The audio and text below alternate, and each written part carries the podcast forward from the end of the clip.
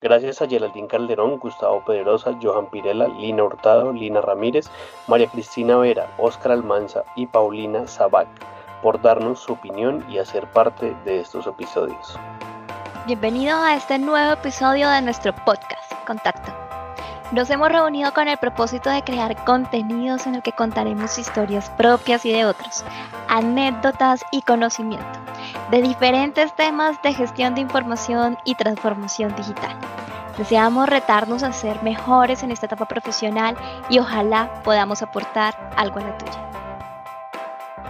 En este quinto episodio continuamos con Archique, entre charlas con colegas y amigos archivistas.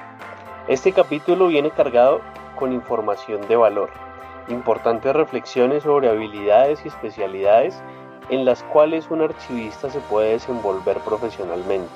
Y claro, terminamos con la opinión de nuestros invitados sobre lo que debería ganar un archivista, una opinión que nos parece muy importante compartir en este escenario. Gustavo, entonces cuéntanos tú cuáles habilidades y especialidades debería tener un archivista.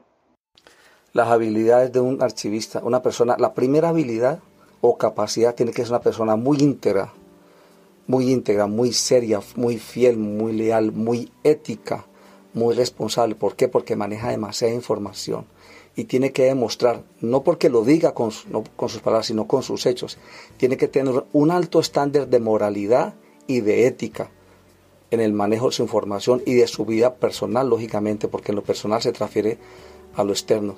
Y, y además tiene que ser una persona prudente, sabia, sensata, puesta en su sitio. No puede ser una persona acalorada, una persona que esté hablando demasiado, no puede ser una persona que esté mintiendo, engañando, incumpliendo, no puede ser así. Y, y sobre todo una persona que cada día aprenda de otros, aprenda de sí mismo y pueda superar sus propios errores. Y pues lo pueda reconocer y decir, sí, yo cometí un error, pido perdón, lo corrijo. Pienso que ese es el mayor valor de una persona, de una profesión y sobre todo en archivística.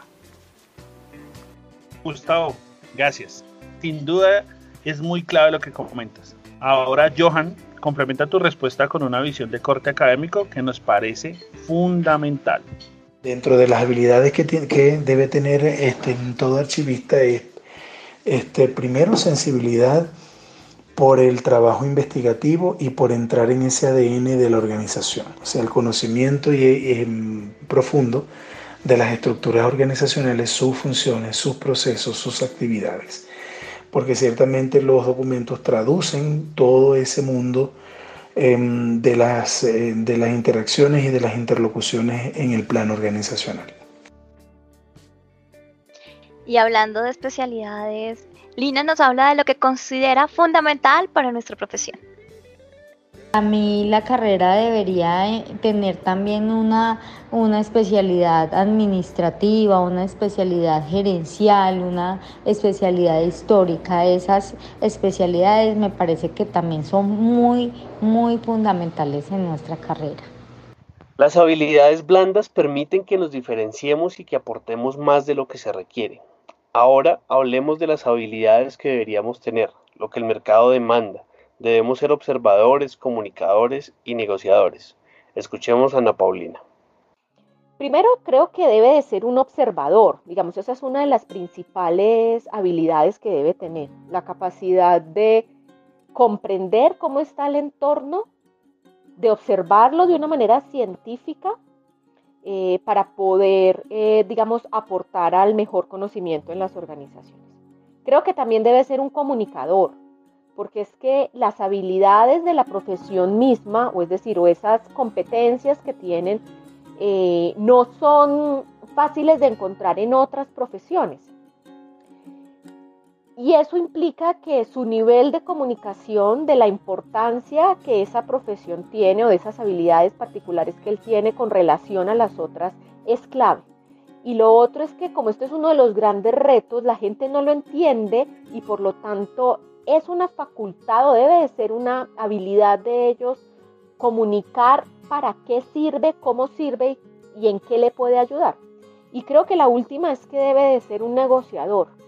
Es decir, las verdades en las organizaciones no son últimas, siempre son eh, digamos que evolucionan y cambian mucho con el tiempo y por lo tanto debe de saber negociar entre aquello, ejemplo, entre aquello que piensa la persona que maneja un proceso y lo que él considera que debe de ser la forma de organizar y gestionar la información que está allí al interior.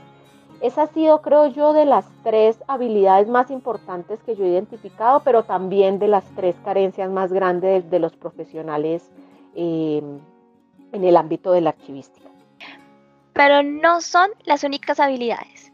Requerimos de visión estratégica y una visión de negocio de alto nivel que nos permita alinear nuestra estrategia e impacto con lo que la empresa pretende ser a mediano y largo plazo.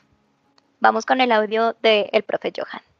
Otras habilidades, además de toda esta parte de saber organizar, saber diseñar este, instrumentos archivísticos, saber analizar información, em, tener esa visión estratégica que conecta la gestión documental, no solamente mirándola como una actividad mm, técnica, sino que hay que mirarla pues articulada también a los procesos de gestión de la información y del conocimiento en el ámbito organizacional y mm, por supuesto mediando todo esto con el uso de las tecnologías de punta. Eh, y yo creo que también el archivista debe tener una clara conciencia histórica, sobre todo por el, el carácter este, testimonial de los documentos, eh, pues muchos de los cuales tienen esa potencialidad de convertirse en documentos históricos. Entonces un archivista yo creo que debe tener este pensamiento estratégico, debe manejar todos eh, los conocimientos técnicos propios de su profesión, sobre todo el componente gerencial, que está también relacionado con el pensamiento estratégico y este, en tercer lugar debe tener esa mirada también histórica, patrimonial, que conecta eh, los documentos con los cuales él trabaja, con esta, o sea, estas tipologías documentales que tienen este carácter histórico, también trabajar pues con ese, este, en ese sentido, ¿no? de darle eh, pues el, este, este, ese carácter histórico de garantizar la permanencia em, de, los elementos o los documentos que forman parte del em, patrimonio organizacional y que por supuesto este patrimonio de las organizaciones, de, de las entidades también hace parte del patrimonio cultural de la nación. Sin duda, lo que hasta aquí tenemos nos permite que como archivistas aportemos mucho a las organizaciones como reflexión de este capítulo, creo que deberíamos enfocarnos mucho más en aumentar nuestras habilidades blandas, buscar siempre aportar más. Muchos de nosotros somos líderes y necesitamos también tener la capacidad de hacer que nuestros equipos de trabajo funcionen de la mejor forma posible. Bueno, pues los artistas debemos ser eh, profesionales integrales, llenos de muchas fortalezas y muchas habilidades pero me parece que dos eh, aspectos y habilidades muy importantes dentro del ejercicio es tener facilidad para procesar y entregar información y la capacidad de liderazgo. Esto pues teniendo en cuenta que el archivista es el eje central dentro de un proyecto que debe tener, tener y contar con el apoyo de un gran equipo de colaboradores para así lograr eh, un funcionamiento óptimo y correcto de la gestión documental. Entonces para esto es más importante ser más que un jefe, ser un, líder y trabajar eh, en equipo para tener buenos resultados. Creo que ya habíamos hablado de esto, pero en el aire sigue quedando la duda sobre lo que hace un archivista. Gustavo, de nuevo nos deleitará con una visión muy buena de lo que debemos hacer. Escuchémoslo. Un archivista para mí es una persona que reúne, ordena, clasifica, aún puede sistematizar o digitalizar documentos, información, archivos, registros o récords, de manera que esa, esa información le pueda servir de uso, de conocimiento, de inteligencia, de poder, de decisiones a las generaciones presentes y futuras con el ánimo de que esa sociedad o esas agentes o uso de la información puedan usar esa información para su propio beneficio, para el conocimiento, para la verdad, o aún para prosperar y tomar decisiones con base en esa información. pero no se trata solo de lo que hacemos, se trata también de lo que quisiéramos hacer. Y siempre deseamos ir por más, hacer más, impactar más. Y esa es una necesidad constante. Una labor de alfabetización dirigida a los ciudadanos. Inclusive ya estoy participando en un proyecto que lidera Marco Antonio Gozarllanos, que se llama Alfabetización Archivística. Los archivistas tenemos que replantear muchas cosas en nuestro quehacer, entre ellas que el ciudadano es el beneficiario final de nuestras actividades, por lo que de la calidad de nuestro trabajo se garantizan los derechos de los ciudadanos. Hay muchos temas en los cuales quisiéramos involucrarnos. María Cristina nos plantea un escenario de alfabetización que es muy importante y tiene un impacto social tremendo. Pero también hay quienes queremos estar en la línea tecnológica, la transformación digital, la innovación, los nuevos modelos de negocio, entre otros. Indudablemente me gustaría conocer e incursionar en el mundo de los documentos electrónicos, de la digitalización, todo este tema. Eh, no he tenido la oportunidad de, de entrar muy a fondo en estos temas, entonces es algo que me gustaría aprender. Al final, este no es un camino que debamos recorrer solos como profesionales, tenemos la responsabilidad de hacer gremio, de construir sociedad. No, y lo que quisiera agregar es que la archivística eh, y los archivistas em, deben trabajar mucho más el tema del colegaje, el tema de la cohesión gremial, el tema de pues, organizarnos mucho más como grupo profesional, como comunidad de práctica importante que tenemos este, una contribución muy, muy clara y muy concreta y muy pertinente, este, una contribución que debemos hacer no solamente a las entidades, sino a la sociedad misma. Siempre he dicho que los archivistas tenemos una deuda social impresionante. Los archivos sirven como garantes de derechos humanos y ahí sin duda hay un espacio de profesionalización y especialización muy grande que nos permitirá impactar positivamente a la sociedad. Creo que mm, las personas que se dedican a este tema deberían intentar cada vez más mostrar la relación entre la gestión de la información y la garantía de los derechos humanos. Creo que eso no se ha hecho con la profundidad que se debería hacer. Es decir, un documento, un dato, una manera de clasificar u otra representa mucho en los derechos humanos de las personas, porque se convierten en pruebas, se convierten en evidencias, se convierten en voluntades, se convierten en garantías de derechos. Creo que eso es absolutamente clave. Cada vez son menos los países que no tienen leyes de transparencia y acceso a la información pública.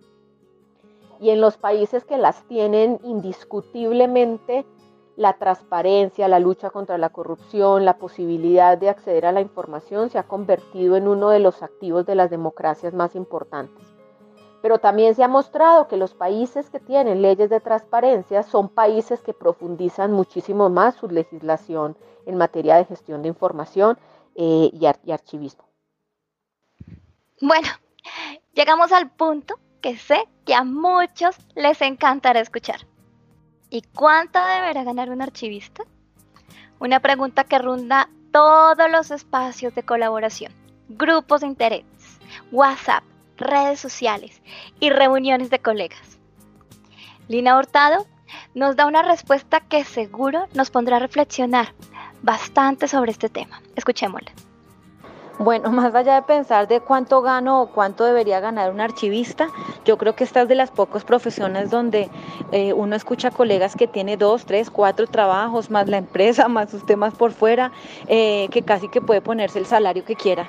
Eh, el archivista tiene la capacidad de trabajar en tantos frentes que al final económicamente resulta ser una de las carreras mejor remuneradas. El salario se lo pone uno mismo. Es claro que no se trata únicamente del salario económico, se trata también de la posición que ocupa y la importancia que tenemos dentro de las organizaciones. ¿A quién no le gusta ser importante? Echamos a Paulina. Uy, yo creo que deben ganar muchísima plata, pues es que le, le ayudan a uno mucho a solucionar muchos problemas. Pero más allá de plata, que eso lo define cada organización, sí creo que deben tener uno de los roles más importantes, es decir, no es un rol de apoyo en las organizaciones, es un rol estratégico y por lo tanto, dependiendo de la forma en que se organice esa gestión del talento humano, deberían tener el reconocimiento como cualquiera de las otras líneas estratégicas en la gestión. El salario emocional es importante, pero como bien comentaba Lina, nosotros, con nuestra actitud, nuestros conocimientos y nuestro aporte adicional, somos los que determinamos nuestro salario.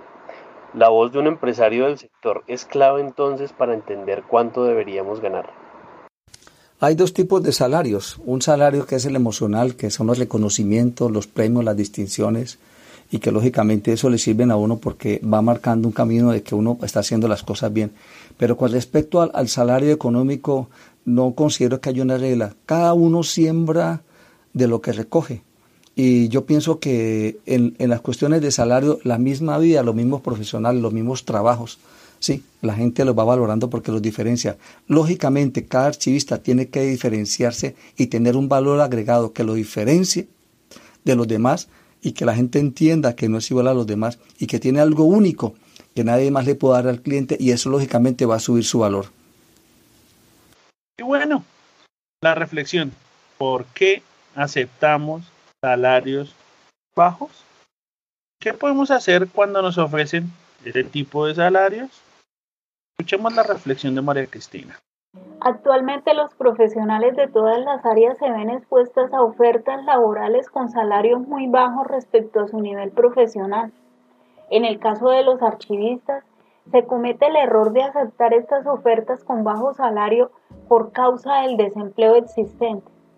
Una estrategia que puede ser utilizada es aplicar el marketing profesional, haciendo conexiones en redes sociales como LinkedIn, elaborar un portafolio de servicios, hablar con el empresario que requiere el servicio y en vez de aceptar el cargo, explicarle que la labor se puede realizar mediante una asesoría que puede negociarse por un valor igual o aproximado al que ofrece.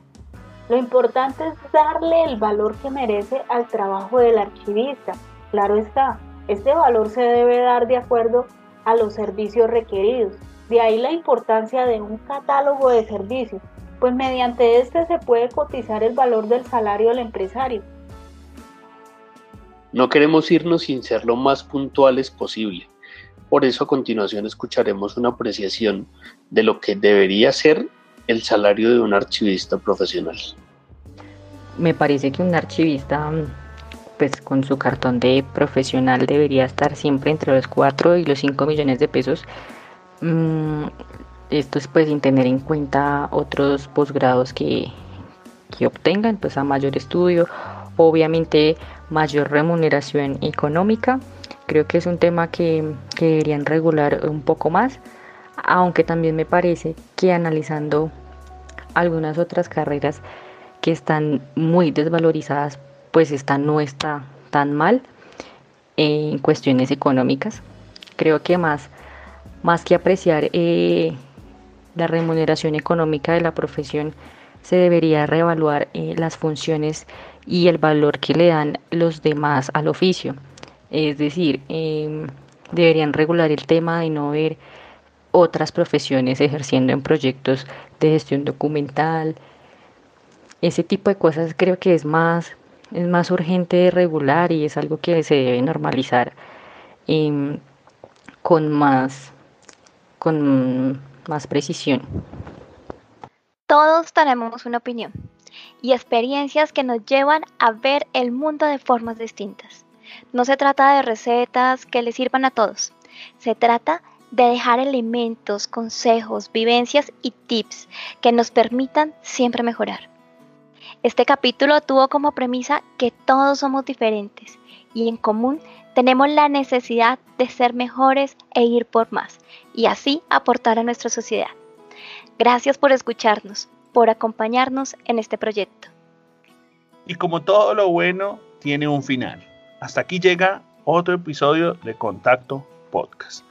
A nosotros nos encantaría escuchar tu retroalimentación, nos gustaría conocer tu opinión, así que cuéntanos qué te gustaría que hiciéramos, qué creen que podemos hacer mejor Y si quieres, cuéntanos tu historia.